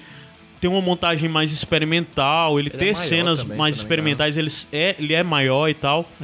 Mas eu acho que pra mim é, o, o, o peso do silêncio é mais difícil, porque agora toda aquela dor que a gente imagina que existiu no- tá dentro vendo, do né? ato de matar tem um rosto. Mas ele só tem esse peso porque tu, tu, visto, tu viu o, o ato de matar.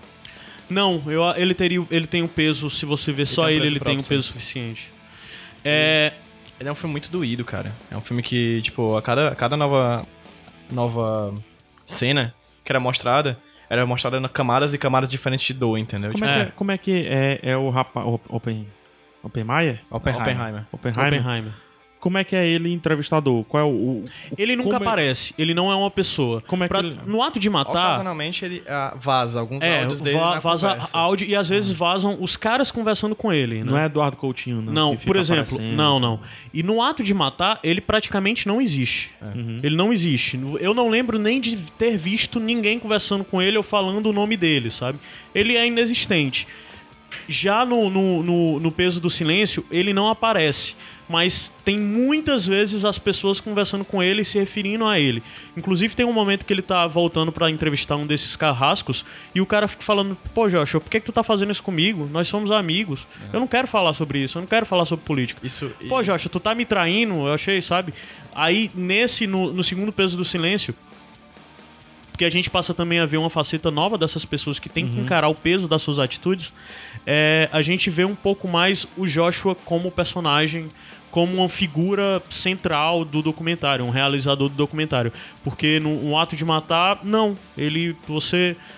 Ele é. Você só sabe que ele é o diretor e que ele é o cara que tá captando tudo, mas você às vezes não consegue nem dar um rosto pra ele ou dar mesmo uma intenção ao ato dele de estar contando aquela história. E essa personificação do Joshua me deixou com muita raiva dele durante o filme, sabia? Eu senti, Foi? muito, eu senti muita raiva do Joshua. Porque o que parecia pra mim durante o filme inteiro é que ele tava jogando o Ad no, no, na boca do tigre e que ocasionalmente ele, como, como uma pessoa. Ele, como uma pessoa que ia sair daquele, daquele país, ele ia deixar o Ad lá, entende? É, em, alguma, em um determinado momento da, da- do filme, ele- o Ad ele fala com a esposa, né? E a esposa deixa bem clara essa angústia de- dele, dela de tipo. Tu pensou nos teus filhos, tu pensou na tua família quando tu foi falar com esses carrascos, etc. E esse é, um, é uma raiva, uma angústia que fica comigo, assim. É, o Joshua, como diretor, ele é muito, ele é muito anti, é, é antissético, ele é séptico, assim. Ele fica, ele fica no lugar dele, não toca muito nas coisas, Uhum. mas, de certa forma, ele mexeu com a vida do cara, entendeu? Ele mexeu num vespeiro, sabe? E o principal, e o, e o ele é como se ele tivesse mexido no vespeiro e saído correndo, Uhum. enquanto o Ad fica lá. Isso é uma coisa que me deixou muito chateado com o diretor, Ah, assim. Eu olhei para, eu olhava pra ele, eu falava pro pessoal, eu vi o pessoal falando, Joshua, não sei o que, não sei o que, e, tipo, e o Ad ali do lado, o Ad é o alvo, cara. Entendeu? E quando eu, eu, sa eu terminei o filme, eu pensei, cara, massa. Joshua saiu de lá, editou, tô vendo esse filme incrível que tá me dando uma dor no coração Como absurda. é que tá lá o menino? E o cara? Então, eu acho que o teu pensamento tá muito correto. Eu posso te dizer, por mais por eu ter visto entrevistas e ter Uhum. visto matérias e tudo mais.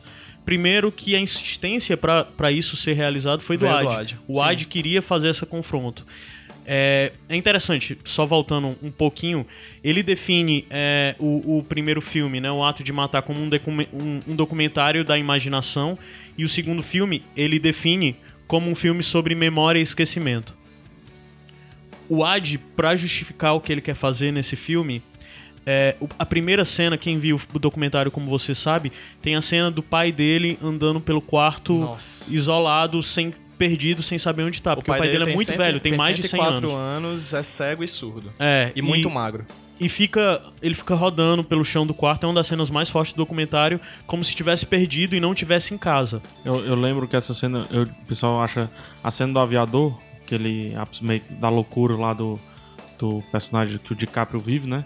Das garrafas de xixi e tudo mais, o pessoal acha essa cena ah, um do, do ápice, uns ápices dessa, dessa, sei lá, não sei, a demência. Sim. Vou colocar assim, né? Essa cena, pra É. mim, bate e é real. E é, E o, é vida. ah, isso me fez também perguntar durante essa cena por que o pai e a mãe do Ad são tão mostrados nesse documentário. É, eu entendi um pouco mais depois de ver o Oppenheimer falar. Primeiro que o Oppenheimer nem queria voltar para a Indonésia. Ele voltou porque o documentário O Ato de Matar, logo quando saiu, causou uma revolução na Indonésia. Porque as pessoas passaram a falar sobre o que tinha acontecido. Até então, a mídia não falava sobre. A juventude não sabia o que tinha acontecido porque isso não é estudado. Isso não é documentado. Isso foi tão blindado. Mas hoje em dia, todo o panorama que se vive na Indonésia sobre esse caso especificamente é muito diferente. O governo, indo- o governo indonésio hoje em dia pede ao Obama que libere a documentação que ele tem sobre. os Estados Unidos têm sobre esse caso. Ou seja, de certa forma, o Ad corre perigo, mas foi um perigo que ele quis se sujeitar e hoje em dia as condições de segurança para as vítimas disso tá bem diferente. É, só voltando ao lance do pai. O documentário é muito feliz em retratar momentos do Ad com o pai e a mãe. É, a mãe é uma senhorinha fantástica, o pai é um senhor senil é, que infelizmente não tem mais o que pode se recuperar pra ele porque ele não consegue entender. Ele uma vez ou outra fala um pouco sobre o trauma que ele passou de ter perdido o filho, né, esse filho durante esse massacre. Mas em outros momentos ele é completamente senil de não reconhecer mais ninguém, como disse, fica se arrastando e tal. É, mas ao mesmo tempo mostra o Ad com a filha, e a relação dele com a filha é muito bonita. E ao falar que o documentário é um documentário sobre memória e esquecimento, o que o Ad fala é que toda a geração dele e todas as vítimas, que imagina o tanto de família que foi impactado, já que um milhão de pessoas foi mortas, tem gente que fala até em dois ou três milhões, pra se ter uma ideia. A coisa é tão bizarra que não se tem documentação do número de pessoas que morreram O número exato, né? muito pior do que hoje em dia, como é, o Brasil tenta investigar os crimes da ditadura, né? Lá é impossível se investigar de fato. É impossível, porque não havia documentação, não havia nada. É, então ele fala sobre o documentário ser um, esse, sobre essas duas temáticas, memória e crescimento, e o que ele fala que ele quis com esse documentário, o áudio, o que ele quis fazer era interromper o ciclo do medo, era interromper, interromper o regime do terror que a Indonésia vivia e vive até hoje diante dessas pessoas que cometeram esses crimes. Ou seja, se o negócio não for discutir direito, ele, tá- ele construiu a cruz, deixou os pregos prontos pra ele mesmo. É, exato. E Por o que ele escolha. fala, e o que ele fala é: eu carreguei durante toda a minha vida o peso que meu pai carregou. Meu pai carregou meu peso por ter perdido um filho da forma como perdeu e passar a viver com medo desde então. E é, o Ad também carregava isso. E o que o Ad quer a partir desse documentário e de certa forma esse impacto está sendo visto na Indonésia é que a filha dele e as próximas gerações não carreguem. Então, assim, é, eu acho que é um documentário que, de certa forma, por trazer de um americano que vai pra Indonésia e toca num tema tão delicado desse da história, fundamentado, que não foi tocado por mais nenhum momento, até faz ver o quão privilegiado a gente aqui no Brasil é. Porque aqui no Brasil a gente teve noção de que viveu uma ditadura, a gente sabe dos crimes que aconteceram. Nós vimos nossos vizinhos da América Latina passando por coisas piores do que nós e tudo mais. Agora imagina você viver na mais completa ignorância, onde ne- nem se pode reconhecer que de fato houve Aquilo um massacre existiu. nacional e que aquilo existiu, sabe? E o que É. mesmo que o pessoal saiba que aqui existiu, ainda há quem queira de volta, né? Isso é o que mais me dói. É, porque teoricamente há um, um- um- há um serviço, há, um- há uma transformação, uma criação de consciência sobre o que houve. De por ser tão recente e tão registrado. Por mais que muita coisa tenha se perdido, né? Sim. Mas aí não teve nem ação de consciência, Isso. né? Não teve nem formação de consciência. Começa agora utilizando-se do cinema, né? Da TV e whatever. Da linguagem documentário para isso acontecer. E sim, documentário é um registro histórico. É. Sim, sim. E é um registro histórico interessante. Acho que pra finalizar eu vou deixar aqui meu questionamento, que eu vou deixar para as pessoas pensarem. Eu ia perguntar pra vocês, mas deixa o pessoal pensar. É, a, a produção desse documentário, o que ela fez, não é apenas documentar a história. É, ao ser apresentado o que foi apresentado nesse documentário, uma nova realidade foi criada. Porque quando se vive sobre determinados É tipo paradigmas. Flash, né? É. Quando se vive sobre determinados paradigmas. Flash é, vermelho comunista. quando se vive sobre determinadas situações, determinados paradigmas sociais, você não consegue reconhecer de fato é, um problema que pode ter existido ou que existiu. A partir do momento que aquilo é exposto, é, uma nova realidade é criada. E, e daí vem o trabalho sensível que uma obra, de, uma obra documental dessa forma, que o cinema pode trazer mas isso pode acontecer com literatura e outras coisas. A capacidade de criar novas realidades apenas trazendo uma verdade que estava omitida. Aí fica a questão, o que mais vocês já viram, já consumiram que teve isso e até onde na verdade, talvez a gente não saiba de fato o que acontece ao nosso redor, né? Isso é quase provando a teoria das cordas, né? Não é, Gabs? Ou dos buracos de minhoca. Ou dos buracos de minhoca, né? Isso apenas do ponto de vista Mas é social, verdade, sem nada de, de- Não, é sem nada de- de- de- científico puramente assim. É, né? porque é é uma história que não existia. Aí você adicionou um tempero. Aí você criou um passado, um presente e, obviamente, um futuro novo. Mas o outro futuro, sem esse novo tempero, não existiria. Olha que foda. Verdade. Com ele a gente termina o- os documentários indicados ao Oscar. Porra, né? tem que falar isso. De muito bem, 2015. cara. que Eu, é- 2016, todos. né?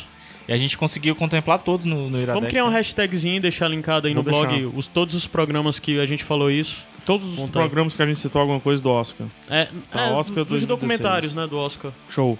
Perfeito. É isso. Vamos é indo. isso. É, é pesado, mas É pesado. é o peso do silêncio. Mas só que é um documentário lindo pra desconstrução, porque além da gente ver o impacto da vida do Ad, da família dele, a gente também vê o impacto, inclusive, das famílias do, desses carrascos. Pedrinho quer falar. Não é só porque, tipo. Acho que a coisa que mais me pegou no, no filme, que me deixou realmente emocionado ao ponto de quase querer chorar quando terminasse, é que é viver numa realidade no Brasil onde a gente tem um discurso de ódio muito forte e que quer trazer de volta, talvez, um sentimento parecido com esse. Com esse entende? Do que o filme é repassado, do- de um grupo que. que mata quem pensa diferente. E assim, uma das coisas que mais me lembrou durante o filme inteiro, que realmente tocou comigo bastante, eu fiquei bastante emocionado, foi que enquanto eu via as pessoas rindo e, e contando seus causos, tanto no ato de matar, mas principalmente no, no The, Look of, eh, The Looking of Killing, The Looking of Silence, peso por causa silêncio. que, que é do ponto de vista da vítima, né? É, foi lembrar que recentemente, nos, nos casos de. de ne- nesse- nessas manifestações que tiveram recentemente, é, o, o chão da, da, da, da avenida onde minha namorada mora foi pichado, tipo, dói code, morte aos comunistas, assim. Uhum. Saca? Tipo, e essas coisas assim, tipo, é, o peso do silêncio ele nunca, ele nunca vai deixar de pesar, sabe? Essa, essa é uma coisa que me deixa, que me deixa muito mal. Porque apesar de na Indonésia a gente estar vivendo esse momento onde está vindo à tona as verdades, a verdade no Brasil nunca, nunca deixou de, de ser vista, mas também nunca deixou de ser. Nunca parece deixou de ser vista com, com bons olhos por alguns, entende? Então isso me deixa muito mal. Eu saí do, desse, desse filme realmente destruído, com medo, porque sei que se algo disso acontecesse no Brasil, eu seria uma das primeiras vítimas. E é só, no final das contas, uma forma de criar um nome ou um título para um inimigo. Porque o que aconteceu muitas vezes na Indonésia com a grande maioria que eram pessoas que nem eram comunistas ou nem eram não, nem tinham essas convicções políticas.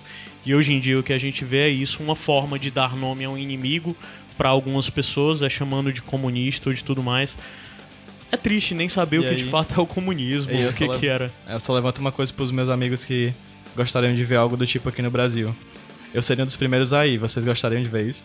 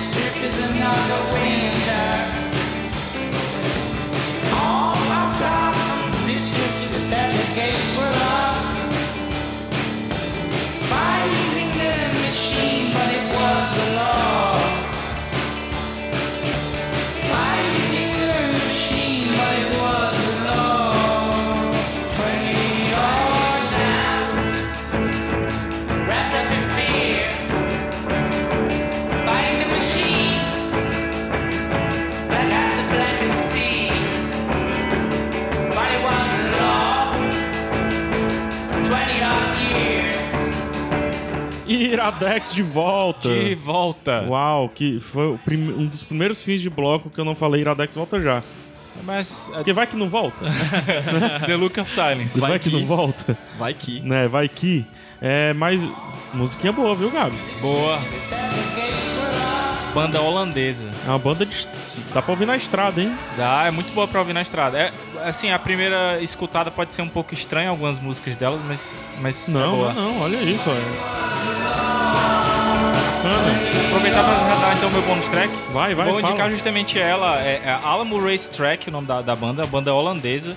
É, esse que vocês estão escutando é o disco que eles lançaram ano passado, chama Hawks. Mas eles têm outros três discos, são muito bons. Vou linkar aí pra vocês.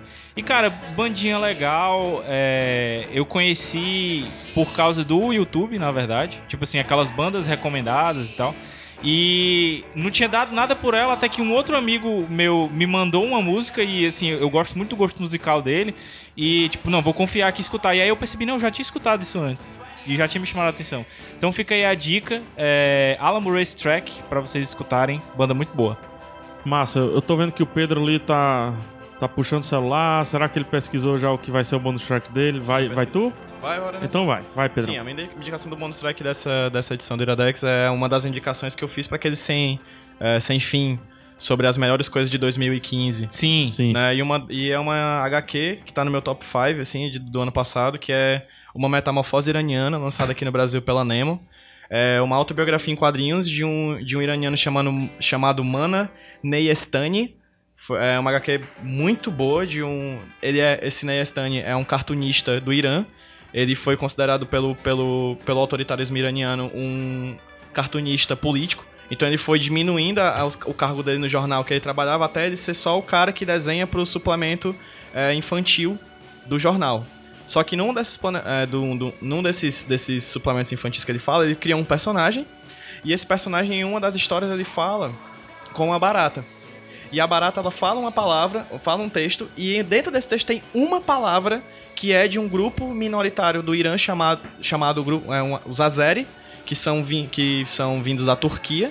E esse grupo, ele fica ensandecido por causa dessa palavra na boca da barata. Interpreta que ele quis tirar um sarro com a cara do, do grupo do grupo minoritário, que esse grupo minoritário cria é, revoltas e tudo mais, sem ninguém perguntar o que, que ele quis dizer, até porque a palavra que ele utilizou na, palavra da- na, na boca da palavra. Da na boca da barata. Na boca da barata. é, é uma palavra que ele utiliza no dia a dia dele, e por causa disso o Irã, pra aliviar essa revolta interna do país, pega o Mana e fala e faz dele um bode expiatório. E prende ele durante dois anos por causa de uma barata, de uma palavra escrita na boca de uma barata de um desenho. Que louco Então, assim, isso, ele bicho. fica preso durante esse período todo, é, indo e voltando, sendo torturado psicologicamente e etc. E quando ele finalmente consegue fugir da- do, do país, ele faz essa HQ que, Que se chamou uma metamorfose iraniana. Por causa tanto da metamorfose Kafka, Do Kafka. Kafka. né? Que é de uma, um, que se vira uma barata, é. né? Ou inseto, na verdade, mas as pessoas costumam dizer que é uma barata. E também porque mistura muito do processo do Kafka. Que ele fica preso numa rede que ele não consegue sair de forma alguma, mesmo que ele diga que ele não quis faz- fazer aquilo. É, é absurdo, é uma HQ É incrível, foda. incrível, muito boa viu, mesmo. Já, já li. Ah, tô caro essas E é coisas. isso. Essa é a minha indicação. Massa, repete. Uma metamorfose iraniana do Mana Neyestani, Massa. lançado pela Nemo aqui no Brasil. Perfeito. Caio. Acho Cara, isso aí eu- tem mó cara de, de indicação, Indicação cheia. cheia. Tem, tem indicação cheia. Você tem mó Eu. ah, Tá sem? Eu tenho rapidamente, rapidamente eu tô vendo House of Cards, finalmente. Mas na frente eu falo disso. É, tô na metade da primeira temporada, terminei de ver Demolidor. Gostei bastante. Talvez, sei lá, se a gente tiver um sem Um fim, do tipo, milhão de gente- ninjas. Se tiver um sem fim, algo do tipo, a gente pode, se der, pode conversar um pouquinho mais sobre o, o Demolidor. Eu gostei mais do que da, da primeira temporada. É, mas o que eu queria indicar, porque na verdade eu ia falar dessas outras duas, mas porque isso tudo falar de América Latina e ditadura, no episódio passado a gente já tinha citado Memórias do Chumbo, que é uma série uma série documental de quatro episódios. Pessoas me pararam no meio da rua sobre o episódio passado. Falaram muito bem. O episódio 2, nós falamos, o episódio do Iradex Podcast 2, eu indiquei aqui esse documentário da ESPN em quatro episódios, Memórias do Chumbo, que fala sobre como o futebol foi usado em quatro países, para cada episódio um dos países, durante as ditaduras, né? Então fala da ditadura e o futebol no Brasil, no Uruguai, Chile e Argentina. É uma ótima forma de você revisitar e ter um pouco noção do que foi a ditadura nesses países e como se usou o futebol, paixão em todos esses quatro países, uma, a maior paixão latina, né, de esporte. Memórias do Chumbo, tem no YouTube uma playlistzinha, o Gabs linkou aí no post. Já Show? recebi aqui. Posso ir a minha então? Vai, as suas, né? As As, suas. as Manda minhas, né? Primeiro, se você se interessou pelo assunto do Caio, eu tenho um convite. Convido você para assistir a um filme chamado Tempos de Paz, que é dirigido pelo Daniel Filho, então você pode esperar uma direção é, certinha, novelinha e tudo mais, mas não é tanto, não, mas não é tanto assim. E é com o Tony Ramos e o Dan Stubach, né? Dan Stubach. O rapidinho, muito muito rápido a sinopse. O Tony Ramos é um ex-agente que torturava pessoas na ditadura. E o Dan Stubach é um ator de ascendência europeia que o Tony Ramos tem medo, o personagem do Tony Ramos tem medo, porque agora ele acha que os caras que foram ofendidos durante toda a ditadura vão voltar para matar os ofensores Ofensores. os ofensores. Então ele começa a investigar esse cara, que é vivido pelo Dan Stubach, e acha que esse cara é nazista. Sendo que ele é um personagem que é um ator, o personagem Dan Stubach, e o avô dele é imigrante, essas coisas todas, e ele tem que usar todos os métodos de atuação para mostrar pro cara, pro Tony Ramos, o personagem Tony Ramos, que ele não, não é nazista. E ele utiliza isso aí, é, elocubrecendo Carlos Drummond de Andrade várias vezes. Então é um filme muito bonito, muito parecido com o Pianista, que mas massa, não, não é tão bom quanto o pianista. Então, ele não é um filme muito, muito bom, mas eu acho um filme bem bacana de se assistir. É, amantes do teatro amarão esse filme, amantes de recitais amarão esse filme, e etc. Dan Stubach tá nos cascos da atuação. É, a outra indicação, se você se indicou pro basquete, vão duas. Primeiro, estão começando os playoffs da NBA e da NBB. Sim. É, NBB é um novo basquete brasileiro, que agora é LN... LNB, Liga Nacional, Liga Nacional de Brasileira Basquete. Deixou de ser novo, agora é só. É só Liga Nacional, exatamente. E da NBA, cara, é, eu convido você a assistir e convido você a voltar no tempo. Pra você começar a assistir ano passado. Porque ano passado começou a se formar o que talvez possa ser o time a bater o Chicago Bulls de Michael Jordan. O que é muita coisa. É muita coisa. Foi formado um time chamado Golden State Warriors. Que inclusive o Varejão foi pra lá agora. Isso, com jogadores que são meio jogadores de anime. que acertam bola de três, quase Tem meio da cabelo- quadra. cabelo colorido? É, não tem cabelo colorido. Ah, tem uns, tá ele é tudo negro, com os olhos coloridos. Olha aí. É, então ele acerta quase no meio da quadra. É, bateu já vários e muitos recordes. E quando ele, quando ele não bate recorde, o companheiro de time dele bate. Então, é o time aí, sequências absurdas de vitórias. Então, é uma boa época pra você escolher o seu time. Que você vai torcer pelos próximos 20 anos aí na NBA. Assim como muita gente escolheu o Chicago Bulls há algum tempo atrás. E do NBB, escolha o basquete cearense. torço pelo E do NBB, mas é, veja se na sua cidade não tem um time lá. cearense. É verdade, é, conheça a sua cidade e veja se não tem um time. Vá no jogo. É tão bonito ver torcedores do Fortaleza e Ceará Sim, aqui sim, sim, com certeza. indo para um ginásio gratuito, né? Muito bom. Não tendo briga, torcendo e mesmo quando o time ganhando, saindo feliz, assim, saindo é, saindo com a sensação de que entregaram al- algo. É, Eu o acho que eu sou um dos torcedores mais exaltados no, no ginásio. o pior é que é. né, Gabs? O pior é que tu é mesmo. Mão de merda. Eu me exaltei bastante. Também. É, não, mas eu, eu com xingo, vocês. eu xingo. É porque é, é, é- é um negócio. É o lisérgico, né? Que tu gosta de dizer. Catar, Catártico. catártico. Catártico. É, enfim. Você é vai isso junto com a galera. É. Então veja aí, você que é de Bauru, seu time se classificou em segundo. Você que é do Tem Rio Franca também. e flamenguista, né? Seu time se classificou em primeiro. Franca. O que é que tem mais aqui? O Basquete Cearense em quarto. E tem vários outros times aí. Brasília. Brasília, se não me engano, tem dois times. São Paulo tem o Pinheiros aí. Né? Procure, procure, se informe, veja os horários e vá lá curtir o basquetezinho. É um jogo muito familiar, muito bonito. Acontece E qual é a pontos. terceira indicação que ia dar? E a terceira e última indicação é o filme Homens Brancos Não Sabem Sabem Enterrar. Enterrar. Pra mim, pra mim, é um dos melhores filmes de basquete que eu já assisti, se não o melhor. Eu iria indicar um, um filme chamado Coach Carter. Mas Eu eu, vou, vou deixar linkar pra outra indicação. também, Sacanagem. Quatro indicações minhas é É foda. link, pô. Mas homens Tu é o brancos não sabem da- Mas eu enterrar. indico Homens Brancos que Sabem Enterrar porque tem um nome muito bom. E é muito parecido aí, cara, com o Kuroko no Basuki. Porque é um negro e um branco, formam uma dupla. É, o Wesley Snipes e o, o Woody Harrison. ah, Woody Harrison, que... É, o Woody Harrison. É, o Woody Harrison. E o Wesley Snipes mostra assim, tipo assim, ah, o Woody Harrison não joga bem não. Entendeu? então, ele não joga bem não, ele não sabe enterrar, ele não, não, não sabe pular direito e tudo mais. E eles ficam meio que escondendo o jogo e aos, pontos eles vão, aos poucos eles vão marcando os pontinhos dele. Quando do nada eles começam a jogar bem pra caramba, dominam o jogo, vencem, fazem jogadas espetaculares, pontos malucos, mais malucos que os animes lá. É, enfim, isso só é interrompido por um drama que acontece com o Woody Harrison envolvendo gangsters e tudo mais. O que é bacana porque inverte. O problema é com o branco, não com o negro. Olha que bacana. Isso é um filme 92 de o quê? filme. 92. 92, 93, eu acho. Massa. Então é um filme muito bom, necessário se você gostou um pouquinho do que eu indiquei. E a trilha sonora de hoje que, que tocou aí durante a indicação do, do, do anime foi só do filme. Isso, massa, é um filme bem anos 90, quer dizer, bem anos 80. É 80, né? Porque você tá começando os Porque anos 90 só começa em 95, né? Enfim, vale a indicação, por favor, veja. Dê essa chance. Temos um minuto para dar nosso Só tchau. por favor, não, não me peça corridinha, porque eu não me Não, lembro. não vou fazer corridinha. não. É, temos um minuto para dar nossos tchais. Tchau. Né? Redes sociais, cara. É, é, isso daí. Iradex.net barra contatos. Deixa um comentário nesse post Por aí. favor. Vamos aumentar o número de comentários no blog, é legal pra nós. Isso nos ajuda. Comenta a minha, comenta a minha coluna. Fala aí, fala aí. É, cara, minha coluna tá sem pouco, tá com pouquíssimos comentários. Assim. É, Comenta nem que seja lá, tipo, ei, gostei eu li. Não eu gostei, Não, gostei, vai, sai Eu daqui. vou- Eu quero pagar, eu quero quadrinho pago agora. É, pronto. Ah, porque nem quadrinho pago tem lá também, né? Você, você vê o quadrinho gra- gratuito do cara e pode comprar as coisas do cara também, que tem link pra tudo que é coisa lá.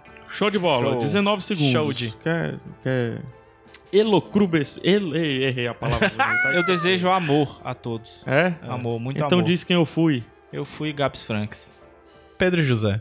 Caio Anderson. PH Santos, um beijo no coração de vocês. Não matem o PJ. De preferência, não. Por favor, não façam isso. Me deixa viver, gente. On they it off. It's bad luck. It's bad luck. So bright and.